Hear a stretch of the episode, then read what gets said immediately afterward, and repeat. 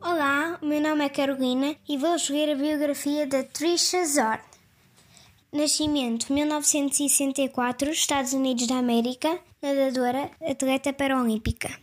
Trisha nasceu invisual, mas nunca deixou que isso a impedisse de atingir os seus objetivos. Tinha algumas dificuldades na escola, pois a sua aprendizagem dependia apenas daquilo que ouvia. Desde a primeira aula de natação que adorou estar na água e a sensação de liberdade que ela lhe dava. Com 16 anos, participou pela primeira vez nos Jogos Paralímpicos, ganhando 7 medalhas de ouro e estabelecendo 3 recordes mundiais. Trisha alcançou mais seis títulos nos Paralímpicos de 1984 e mais doce em Seul em 1988, tendo sido imbatível até 1992.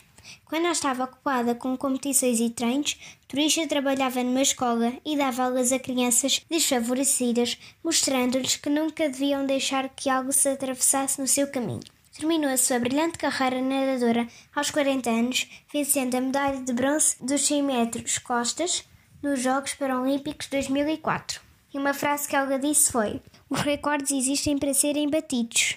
É por isso que o prémio Atleta Fantástica vai para Trisha Zorn por ser a atleta mais bem-sucedida na história dos Jogos Paralímpicos, competir em sete Jogos Paralímpicos desde Arnhem em 1980 até Antenas em 2004, ganhar 55 medalhas, 41 de ouro, 9 de prata e 5 de bronze, inspirar jovens e atletas com deficiência a competirem e a não deixarem que nada os desmotive.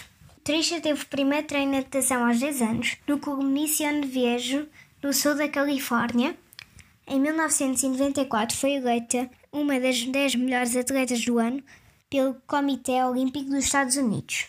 A mãe de Trisha morreu pouco antes dos Jogos Paralímpicos de 2004 em Atenas. Apesar de ter ficado muito baixo e sentir muita falta da mãe, Trisha conseguiu terminar a prova em terceiro lugar. De todas as medalhas que conquistou, a de bronze de Atenas é daquela que mais se orgulha. Fim.